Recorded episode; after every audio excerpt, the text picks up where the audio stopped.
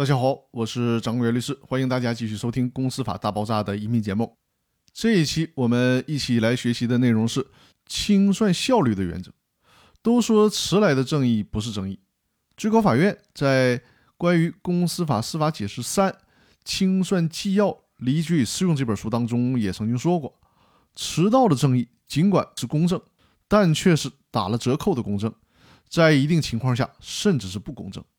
因此说呢。没有效率的清算，实际上就构成了对公司各个利害关系人利益的变相侵害。比如说，如果公司解散以后的强制清算程序不能及时的进行，职工将无法及时的与企业解除劳动关系，他们的再就业将不可避免的受到影响。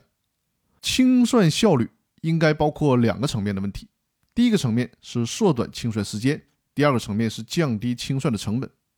那怎么做才能保证清算效率原则呢？第一点，人民法院在审理强制清算案件的时候，必须严格遵守听证会召开的通知时间、决定是否受理申请期间、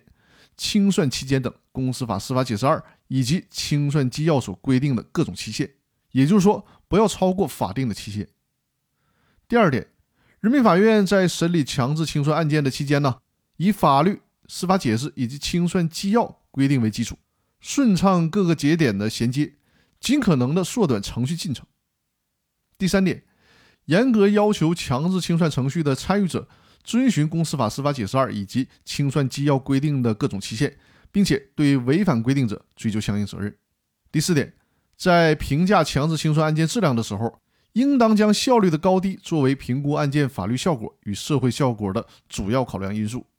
第五点，人民法院在审理强制清算案件期间，要本着当事人整体利益最大化原则。在遵循当事人意思自治的基础上，尽可能的降低清算成本，压缩清算费用。